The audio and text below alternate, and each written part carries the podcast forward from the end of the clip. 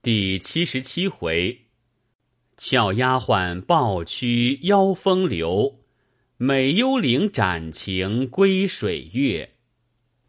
话说王夫人见中秋已过，凤姐病已比先减了，虽未大愈，然亦可以出入行走的了，仍命大夫每日诊脉服药。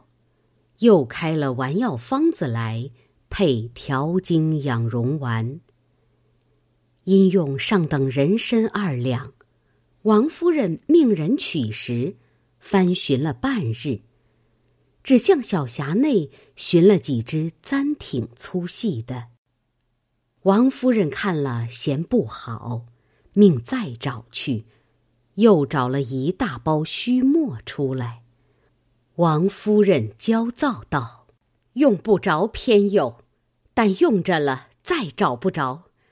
成日叫我说叫你们查一查，都归拢在一处，你们白不听，就随手混料。你们不知它的好处，用起来得多少换买来还不中使呢。”彩云道：“想是没了，就只有这个。”上次那边的太太来寻了些去，太太都给过去了。王夫人道：“没有的话，你再细找找。”彩云只得又去找，又拿了几包药材来说：“我们不认得这个，请太太自看。除这个，再没有了。”王夫人打开看时，也都忘了。不知都是什么药，并没有一支人参。因一面遣人去问凤姐有无，凤姐来说，也只有些身高芦须，虽有几只，也不是上好的，每日还要煎药里用呢。王夫人听了，只得向邢夫人那里问去。邢夫人说：“因上次没了。”才往这里来寻，早已用完了。王夫人没法，只得亲身过来请问贾母。贾母忙命鸳鸯取出当日所余的来，竟还有一大包，皆有手指头粗细的，遂称二两与王夫人。王夫人出来。交与周瑞家的，拿去令小厮送与医生家去，又命将那几包不能辨得的药也带了去，命医生认了，各包记号了来。一时，周瑞家的又拿了进来，说：“这几包都各包好，记上名字了，但这一包人参固然是上好的。”如今就连三十换也不能得这样的了，但年代太沉了，这东西比别的不同，凭是怎样好的，只过一百年后便自己就成了灰了。如今这个虽未成灰，然已成了朽糟烂木，也无性力的了。请太太收了这个，倒不拘粗细，好歹再换些新的倒好。王夫人听了，低头不语，半日才说：“这可没法了，只好去买二两来吧。”也无心看那些，指命都收了吧。因向周瑞家的说：“你就去说给外头人们，捡好的换二两来。倘一时老太太问。”你们只说用的是老太太的，不必多说。周瑞家的方才要去时，宝钗因在座，乃笑道：“姨娘且住，如今外头卖的人参都没好的，虽有一支全的，他们也必结作两三段，镶嵌上炉泡须枝，掺匀了好卖，看不得粗细。”我们铺子里常和深行交易。如今我去和妈说了，叫哥哥去托个伙计过去和深行商议说明，叫他把未做的原之好参兑二两来，不妨咱们多使几两银子，也得了好的。”王夫人笑道：“倒是你明白，就难为你亲自走一趟更好。”于是宝钗去了，半日回来说：“已遣人去。”赶晚就有回信的，明日一早去配也不迟。王夫人自是喜悦，因说道：“卖油的娘子水梳头，自来家里有好的，不知给了人多少。这会子轮到自己用，反倒各处求人去了。”唉说毕长叹，宝钗笑道：“这东西虽然值钱，究竟不过是药，原该计重散人才是。咱们比不得那没见世面的人家，得了这个就珍藏秘敛的。”王夫人点头道：“这话极是。”一时宝钗去后。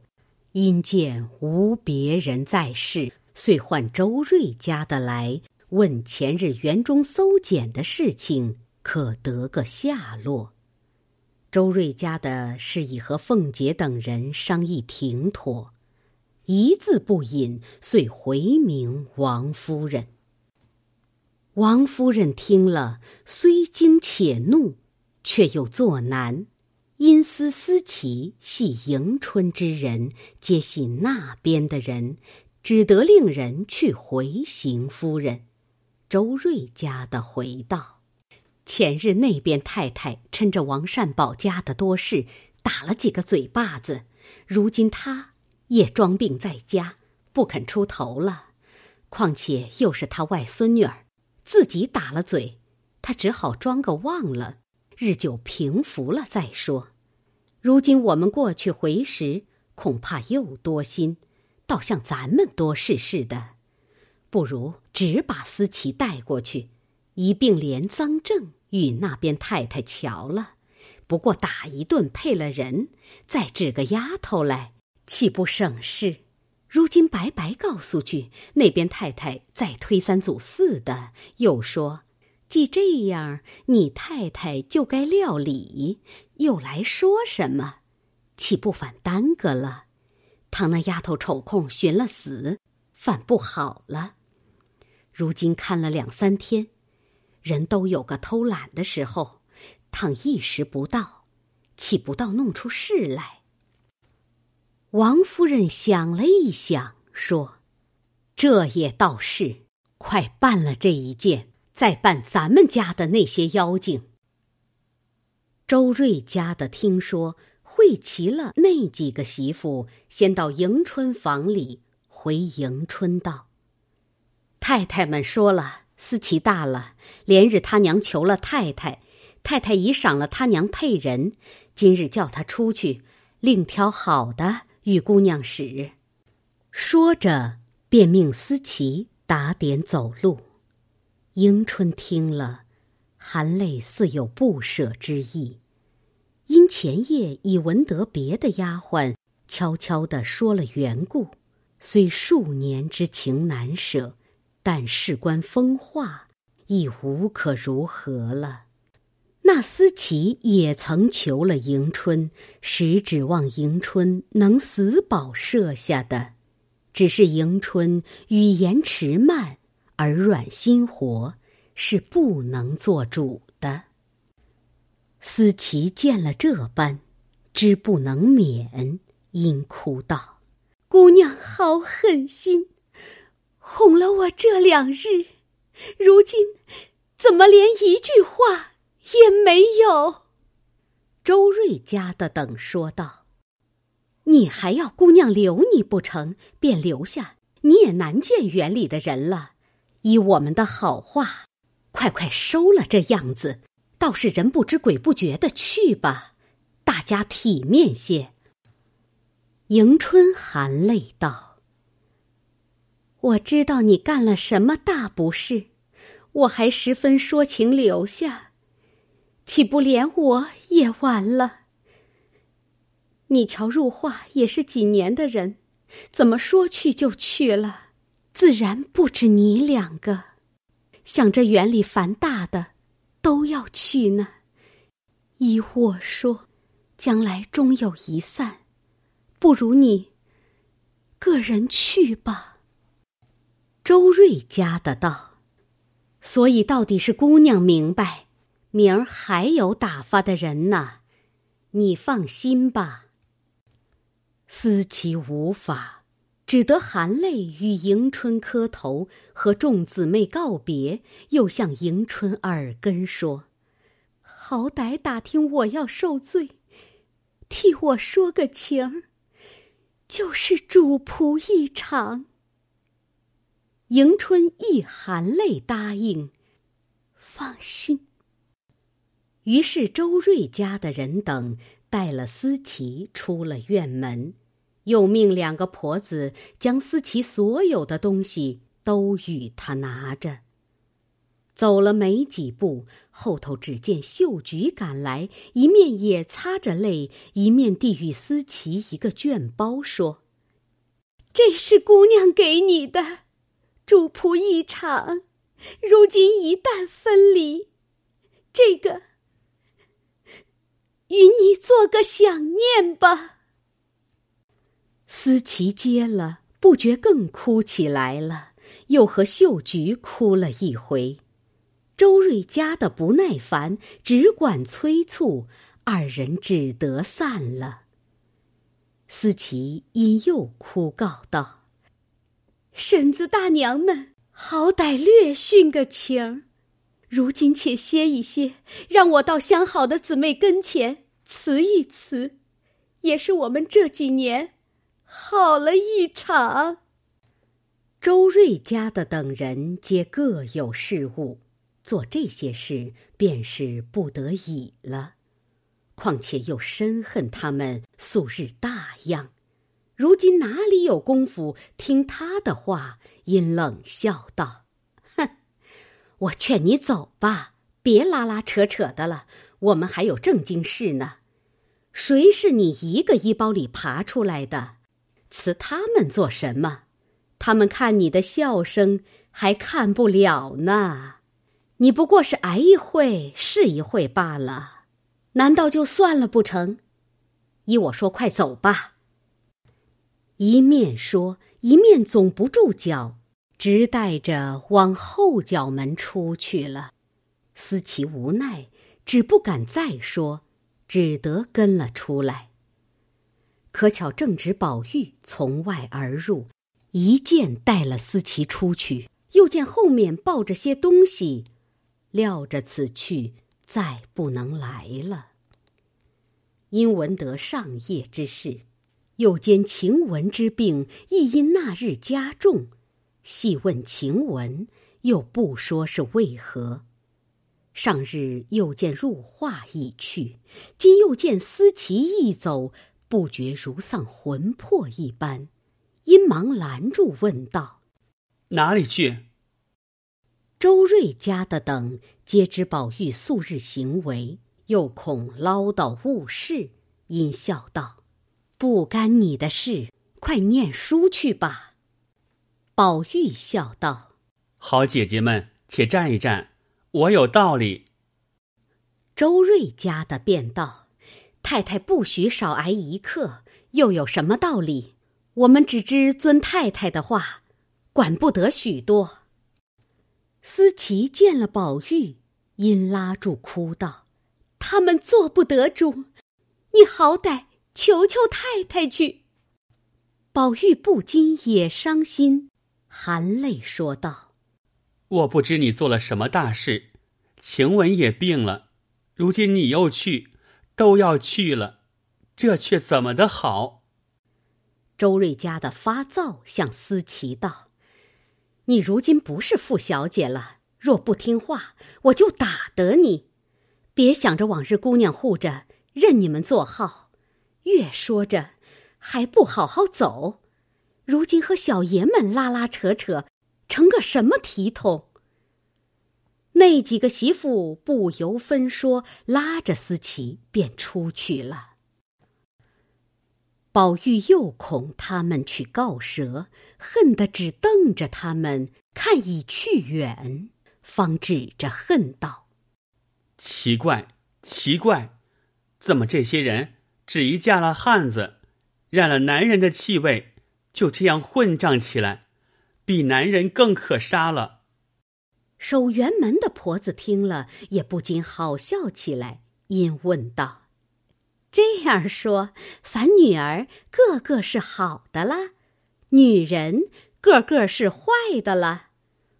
宝玉点头道：“不错，不错。”婆子们笑道：“还有一句话，我们糊涂不解，倒要请问，请问。”方玉说时，只见几个老婆子走来，忙说道：“你们小心。”传齐了，伺候着。此刻太太亲自来园里，在那里查人呢，只怕还查到这里来呢。又吩咐，快叫怡红院的晴雯姑娘的哥嫂来，在这里等着，领出她妹妹去。阴笑道：“哈哈，陀佛，今日天睁了眼。”把这一个祸害妖精退送了，大家清静些。宝玉一闻得王夫人进来亲查，便料定晴雯也保不住了，遭飞也似的赶了去，所以这后来趁怨之余，竟未得听见。宝玉急到了怡红院，只见一群人在那里，王夫人在屋里坐着。一脸怒色，见宝玉也不理。晴雯四五日水米不曾沾牙，奄奄若息。如今现从炕上拉了下来，蓬头垢面，两个女人才架起来去了。王夫人吩咐，只许把他贴身衣服撂出去，余者好衣服留下给好丫头们穿。又命把这里所有的丫头们都叫来一一过目。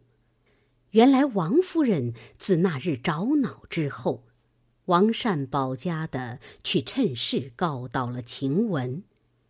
本处有人和园中不睦的，也就随机趁便下了些话。王夫人皆记在心中，因节间有爱。故忍了两日，今日特来亲自阅人。一则为晴雯有可，二则因竟有人指宝玉为由，说他大了，已解人事，都由屋里的丫头们不长进，教习坏了。因这事更比晴雯一人较甚。乃从袭人起，以至于极小做粗活的小丫头们，个个亲自看了一遍。因问：“谁是和宝玉一日的生日？”本人不敢答应。老妈妈知道，这一个会香，又叫做四儿的，是同宝玉一日生日的。王夫人细看了一看，虽比不上晴雯一半儿，却有几分水秀，是其行止聪明揭露在外面，且也打扮的不同。王夫人冷笑道：“哈，这也是个不怕臊的。他背地里说的同日生日就是夫妻，这可是你说的。打量我隔得远。”都不知道呢，可知道我身子虽不大来，我的心耳神意时时都在这里。难道我通共一个宝玉，就白放心凭你们勾引坏了不成？这个四儿见王夫人说着她素日和宝玉的私语，不禁红了脸，低头垂泪。王夫人急命，也快把他家的人叫来。领出去配人。又问：“谁是耶律雄奴？”老妈妈们便将方官指出。王夫人道：“唱戏的女孩子，自然是狐狸精了。上次放你们，你们又懒得出去，可就该安分守己才是。你就成精鼓捣起来，挑唆着宝玉无所不为。”方官笑便道：“并不敢挑唆什么。”王夫人笑道：“哈哈哈，你还犟嘴！我且问你，前年我们往皇陵上去，是谁挑唆着宝玉要柳家的丫头五儿了？幸而那丫头短命死了，不然进来了，你们又连伙聚党，糟害这园子呢。你连你干娘都欺倒了，岂止别人？”因贺命，唤他干娘来领去，就赏他外头自寻个女婿去吧，把他的东西一概给他。又吩咐上年凡有姑娘们分的唱戏的女孩子们，一概不许留在园里，都令其个人干娘带出，自行聘嫁。一语传出，这些干娘。皆感恩趁愿不尽，都约齐来与王夫人磕头领去。王夫人又满屋里搜捡宝玉之物，凡略有衍生之物，一并命收的收，卷的卷，着人拿到自己房内去了。因说：“这才干净，省得旁人口舌。”因又吩咐袭人、麝月等人：“你们小心，往后再有一点分外之事，我一概不饶。因叫人查看了，今年不宜迁挪，暂且挨过今年，明年一并给我仍旧搬出去，心静。”说毕，茶也不吃，遂带领众人又往别处去阅人。暂且说不到后文。如今且说，宝玉只当王夫人不过来搜检搜检，无甚大事。谁知竟这样雷嗔电怒的来了，所责之事皆系平日私语，一字不爽，料必不能挽回的。虽心下恨不能一死，但王夫人盛怒之际。自不敢多言一句，多动一步，一直跟送王夫人到沁芳亭。王夫人命回去好生念念那书，仔细明儿问你，才已发下狠了。宝玉听如此说，方回来，一路打算：谁这样犯舌？况这里事也无人知道，如何就都说着了？一面想，一面进来。只见袭人在那里垂泪，且又去了心上第一等的人，岂不伤心？便倒在床上也哭起来。袭人知他心内别的还有可，独有晴雯是第一件大事，乃推他劝道：“哭也不中用了，你起来，我告诉你。”晴雯已经好了，她这一家去，到心境养几天。你果然舍不得她，等太太气消了，你再求老太太慢慢的叫进来也不难。不过太太偶然信了人的蜚言，一时气头上如此罢了。宝玉哭道：“我究竟不知晴雯犯了何等滔天大罪。”袭人道。啊，太太只嫌他生的太好了，未免轻佻些。在太太是深知这样美人似的人必不安静，所以恨嫌他。像我们这粗粗笨笨的倒好。宝玉道：“这也罢了，咱们私自玩话，怎么也知道了，又没外人走风的，这可奇怪。”袭人道：“你有甚忌讳的？一时高兴了，你就不管有人无人了。我也曾使过眼色，也曾递过暗号，倒被那别人已知道了，你反不觉。”宝玉道：“怎么人人的不是，太太都知道，单不挑出你和麝月、秋纹来？”袭人听了这话，心内一动，低头半日，无可回答，因便笑道：“正是呢。若论我们，也有玩笑不留心的梦浪去处，怎么太太竟忘了？想是还有别的事，等完了。”再发放我们，也未可知。宝玉笑道：“你是头一个出了名的至善至贤之人，他两个又是你陶冶教育的，焉得还有孟浪该罚之处？只是方官尚小，过于伶俐些，未免以强压倒了人，惹人厌。四儿是我误了他。”还是那年我和你拌嘴的那日起，叫上来做些细活儿，未免占夺了地位，故有今日。只是晴雯也是和你一样，从小在老太太屋里过来的，虽然她生的比人强，也没甚妨碍去处，就只是她的性情爽利，口角锋芒些，究竟也不曾得罪你们。想是他过于生的好了，反被这好所误。说毕，复又哭起来。袭人细揣此话，好似宝玉有疑他之意，竟不好再劝，因叹道：“天知道罢了，此时也查不出人来了，白哭一会子也无益，倒是养着精神，等老太太喜欢时。”回明白了，再要他是正理。宝玉冷笑道：“你不必虚宽我的心，等到太太平服了，再瞧势头去要时，知他的病等得等不得。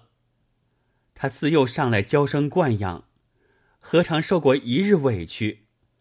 连我知道他的性格，还时常冲撞了他。他这一下去，就如同一盆……”才抽出嫩剑来的兰花，送到猪窝里去一般，况又是一身重病，里头一肚子的闷气，他又没有亲爷热娘，只有一个最泥鳅姑舅哥哥，他这一去，一时也不惯的，哪里还等得几日？知道还能见他一面两面不能了。说着，又越发伤心起来。袭人笑道：“可是你只许州官放火，不许百姓点灯。我们偶然说一句略妨碍些的话，就说是不吉利之谈。你如今好好的咒他，是该的了。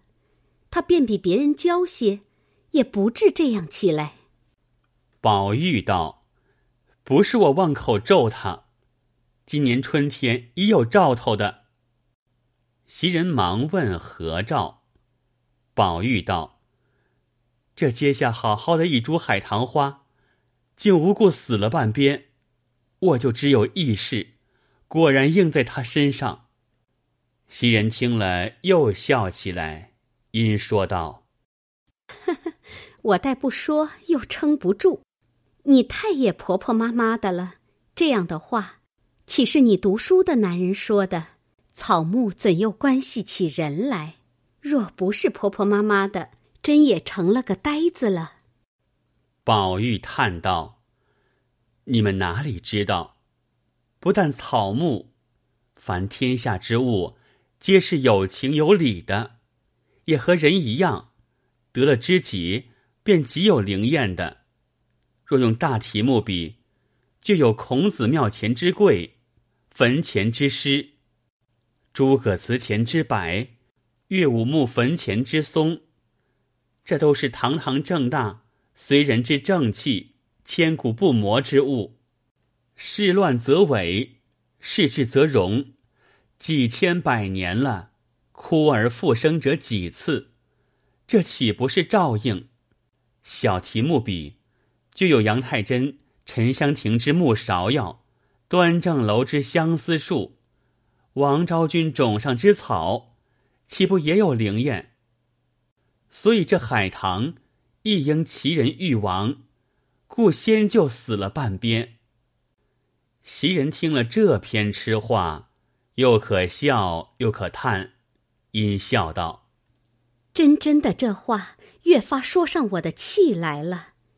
那晴雯是个什么东西，就费这样心思，比出这些正经人来。还有一说，他纵好，也灭不过我的次序去。便是这海棠，也该先来比我，也还轮不到他。”想，是我要死了。宝玉听说，忙握他的嘴，劝道：“这是何苦？一个未清，你又这样起来。罢了，再别提这事。别弄得去了三个，又饶上一个。”袭人听说，心下暗喜道：“若不如此，你也不能了局。”宝玉乃道：“从此休提起，全当他们三个死了，不过如此。况且死了的也曾有过，也没有见我怎么样，此一理也。如今且说现在的，倒是把他的东西做瞒上不瞒下，悄悄的打发人送出去与了他。”再会有咱们时常积攒下的钱，拿几吊出去给他养病，也是你姊妹好了一场。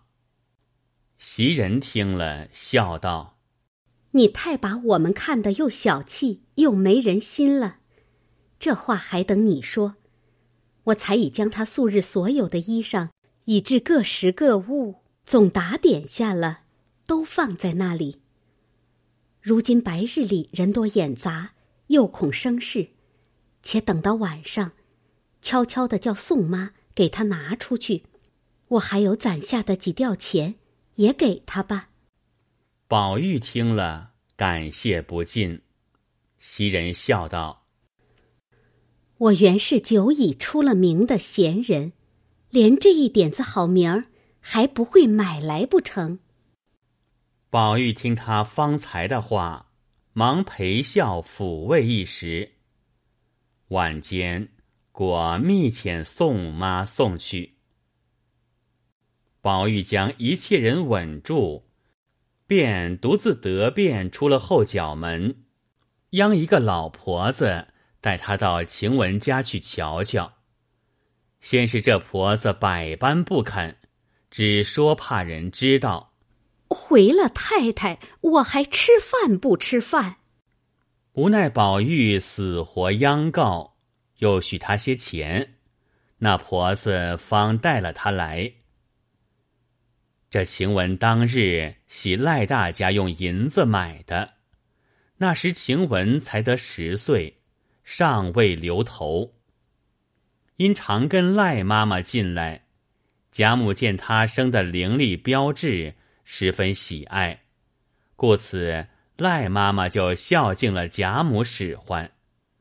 后来，所以到了宝玉房里，这晴雯进来时，也不记得家乡父母，只知有个姑舅哥哥专能跑仔，也沦落在外，故又求了赖家的收买进来吃公食。赖家的见晴雯虽到贾母跟前，千灵百丽，嘴尖性大，却倒还不忘旧，故又将他姑舅哥哥收买进来，把家里一个女孩子配了他，成了房后。谁知他姑舅哥哥一朝身安泰，就忘却当年流落时，任意吃死酒。家小也不顾，偏要娶了个多情美色之妻。见他不顾生命，不知风月，一味死吃酒，便不免有蒹葭已郁之叹，红颜寂寞之悲。又见他气量宽宏，并无极亲妒枕之意。这媳妇虽自情纵欲，满宅内便延揽英雄，收纳才俊，上上下下，竟有一半是他考试过的。若问他夫妻姓甚名谁，便是上回贾琏所接见的多魂虫灯姑娘的便是了。木金晴雯只有这一门亲戚，所以出来就在他家。此时多魂虫外头去了，那灯姑娘吃了饭去串门子，只剩下晴雯一人在外间房内爬着。宝玉命那婆子在院门撂哨，他独自掀起草帘进来，一眼就看见晴雯睡在芦席土炕上。幸而侵入还是旧日铺的，心内不知自己怎么才好，因上来含泪伸手轻轻拉他，巧唤两声。当下晴雯。又因着了风，又受了他哥嫂的歹话，病上加病，嗽了一日，才朦胧睡了。忽闻有人唤他，强展星眸，一见是宝玉，又惊又喜，又悲又痛，忙一把死攥住他的手，哽咽了半日，方说出半句话来。我知道，不得见你了。接着便嗽个不住。宝玉也只有哽咽之分。晴雯道：“阿弥陀佛，你来得好。且把那茶倒半碗我喝。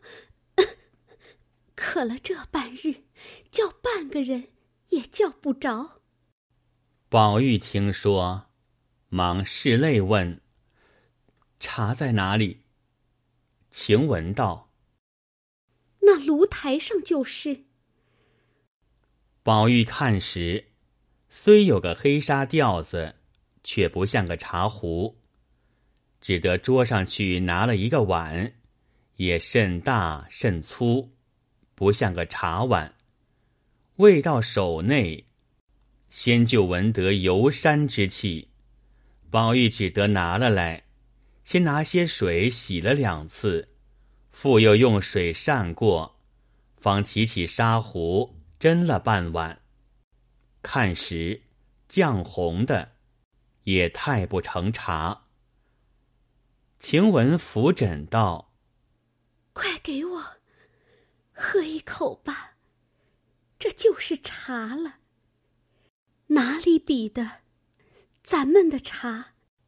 宝玉听说，先自己尝了一尝，并无清香，且无茶味，只一味苦涩，略有茶意而已。长罢，方递与晴雯。只见晴雯如得了甘露一般，一气都灌下去了。宝玉心下暗道。往常那样好茶，他尚有不如意之处，如今这样，看来可知古人说的“宝玉烹宰，鸡宴糟糠”，又倒是“饭饱弄粥”，可见都不错了。一面想，一面流泪问道：“你有什么说的？趁着没人。”告诉我。晴雯呜咽道：“有什么可说的？不过是挨一刻是一刻，挨一日是一日。我已至横竖不过三五日的光景，就好回去了。只是一件，我死也不甘心的。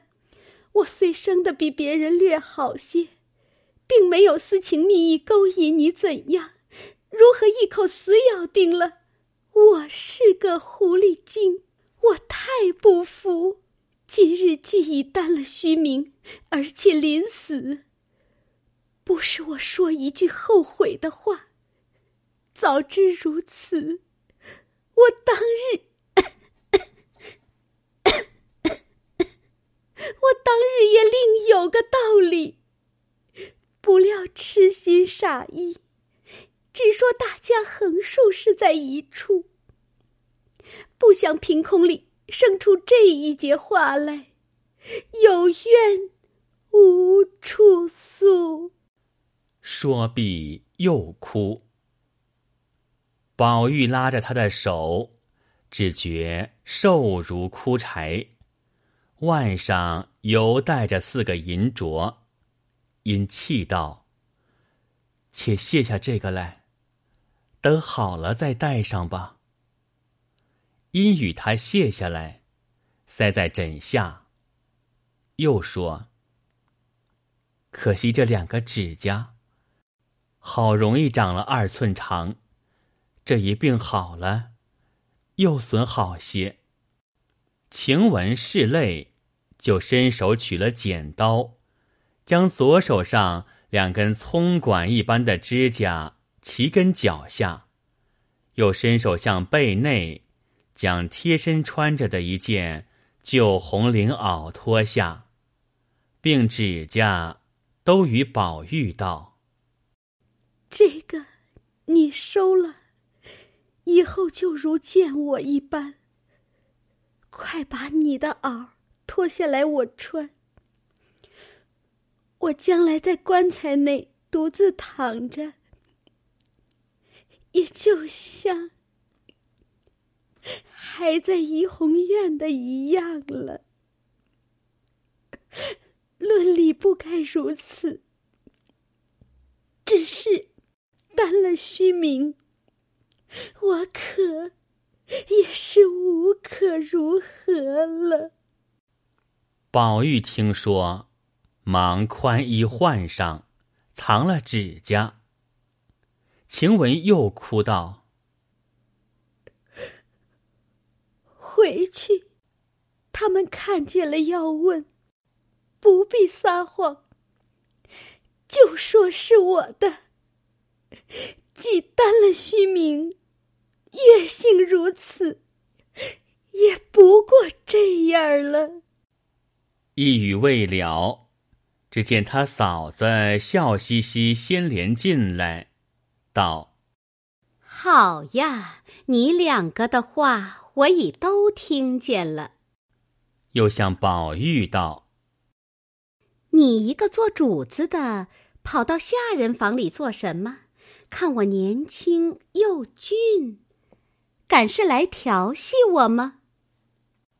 宝玉听说，吓得忙陪笑央道：“好姐姐，快别大声，他服侍我一场，我私自来瞧瞧他。”灯姑娘便一手拉了宝玉进里间来，笑道：“你不叫嚷也容易，只是依我一件事。”说着便坐在炕沿上，却紧紧的将宝玉搂入怀中。宝玉如何见过这个，心内早突突的跳起来了，急得满面红胀，又羞又怕，只说。好姐姐，别闹。灯姑娘也捏斜醉眼，笑道：“呸！成日家听见你风月场中惯做功夫的，怎么今日就反善起来？”宝玉红了脸，笑道：“姐姐放手，有话咱们好说。外头有老妈妈，听见什么意思？”灯姑娘笑道。我早进来了，却叫婆子去辕门等着呢。我等什么似的？今儿等着了你。虽然闻名不如见面，空长了一个好模样，竟是没药性的炮仗，只好装幌子罢了。倒比我还发善怕羞。可知人的嘴，一概听不得的。就比如方才我们姑娘下来，我也料定你们素日偷鸡盗狗的。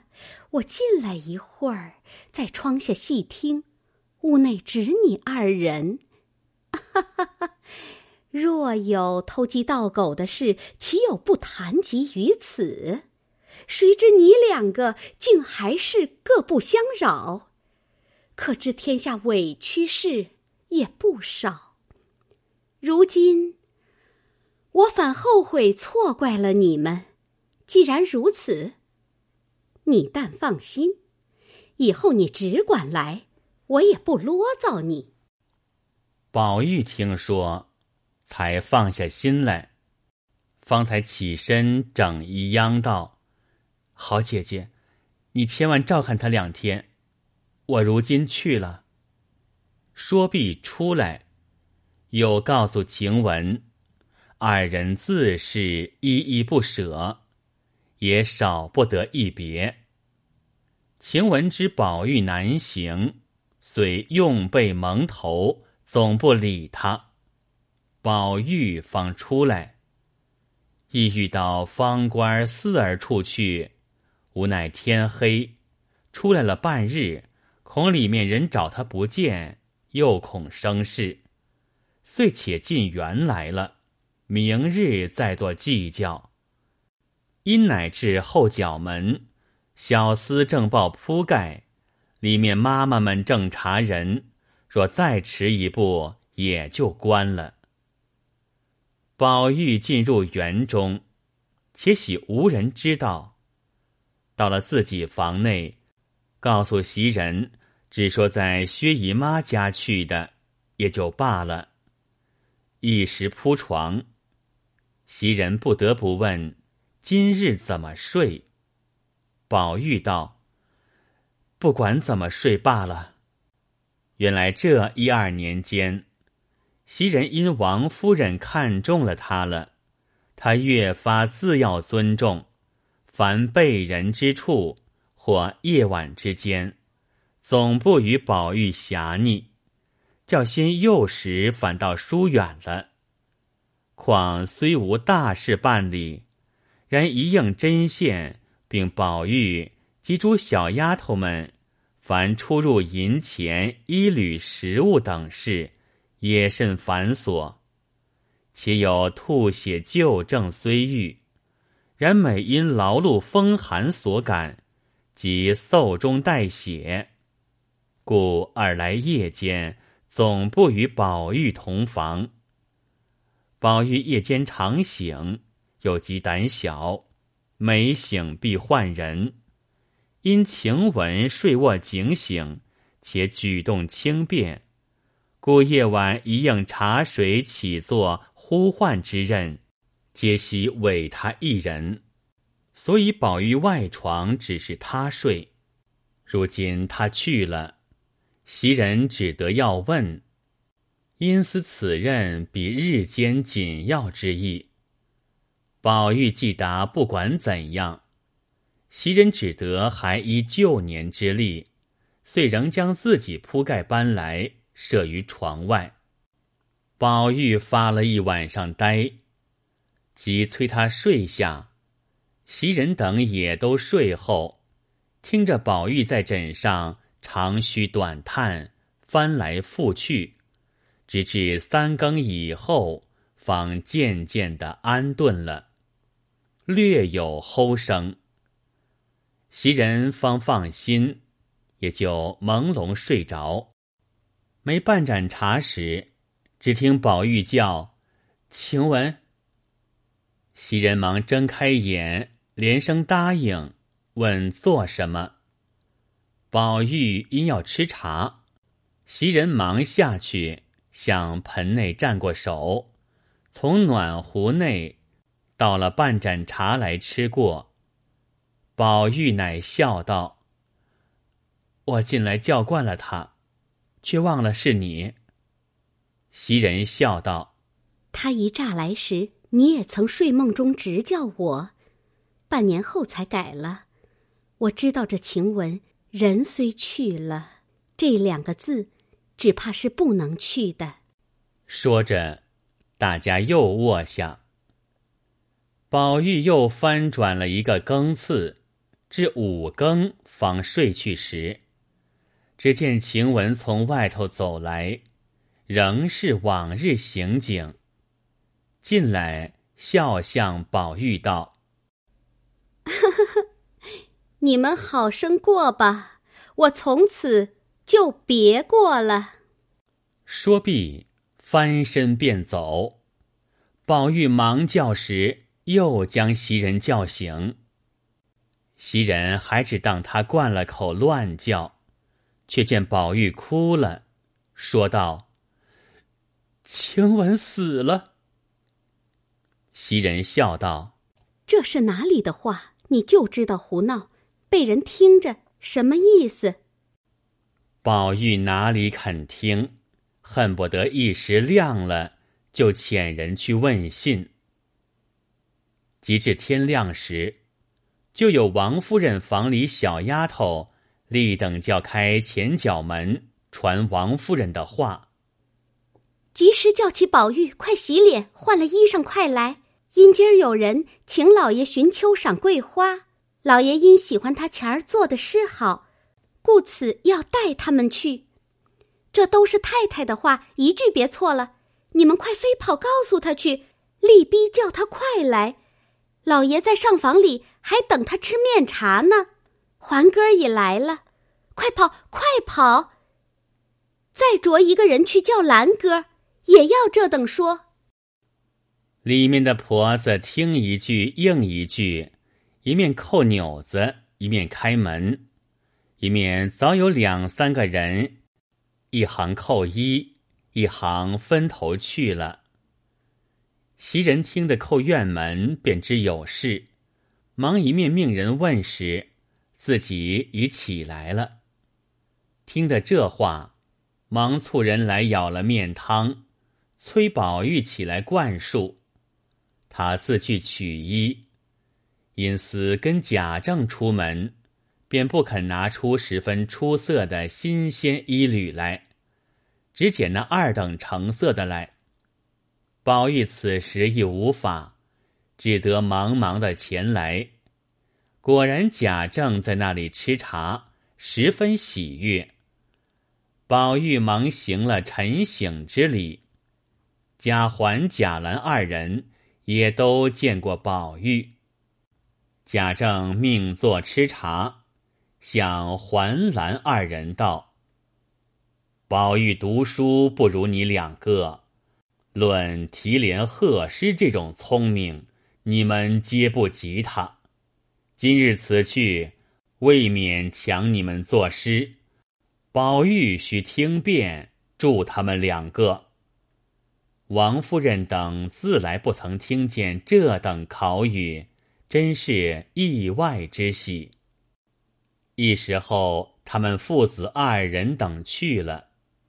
方遇过贾母这边来时，就有方官等三个的干娘走来回说：“方官自前日蒙太太的恩典赏了出去，他就疯了似的，茶也不吃，饭也不用。”勾引上藕官、蕊官，三个人寻死觅活，只要剪了头发做尼姑去。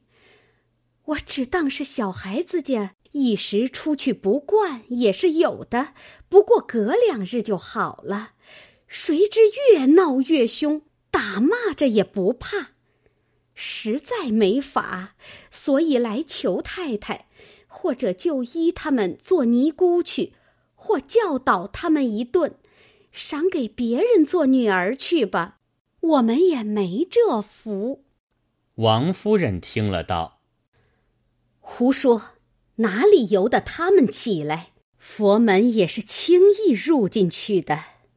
每人打一顿给他们，看还闹不闹了。”当下因八月十五日各庙内上供去，皆有各庙内的尼姑。来送供监之力，王夫人曾于十五日就留下水月庵的智通与地藏庵的元信住两日，至今日未回。听得此信，巴不得又拐两个女孩子去做活使唤，因都向王夫人道：“咱们府上到底是善人家，因太太好善，所以感应的这些小姑娘们皆如此。虽说佛门轻易难入，也要知道佛法平等。